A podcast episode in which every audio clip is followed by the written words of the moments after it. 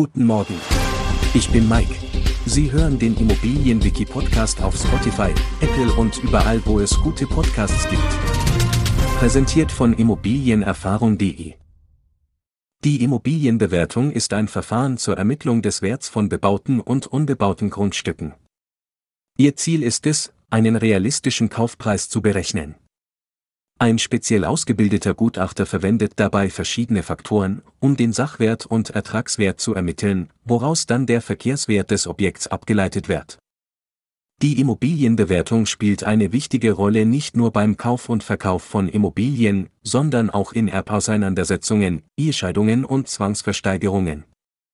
Es gibt drei gängige Verfahren zur Wertermittlung, das Sachwertverfahren, das Vergleichswertverfahren und das Ertragswertverfahren. Wenn Sie mehr über dieses Thema erfahren oder andere Immobilienbegriffe nachschlagen möchten, besuchen Sie unser Wiki auf der Webseite von immobilienerfahrung.de. Vergessen Sie auch nicht, unseren Podcast zu abonnieren, um keine zukünftigen Episoden zu verpassen. Vielen Dank fürs Zuhören und bis zum nächsten Mal.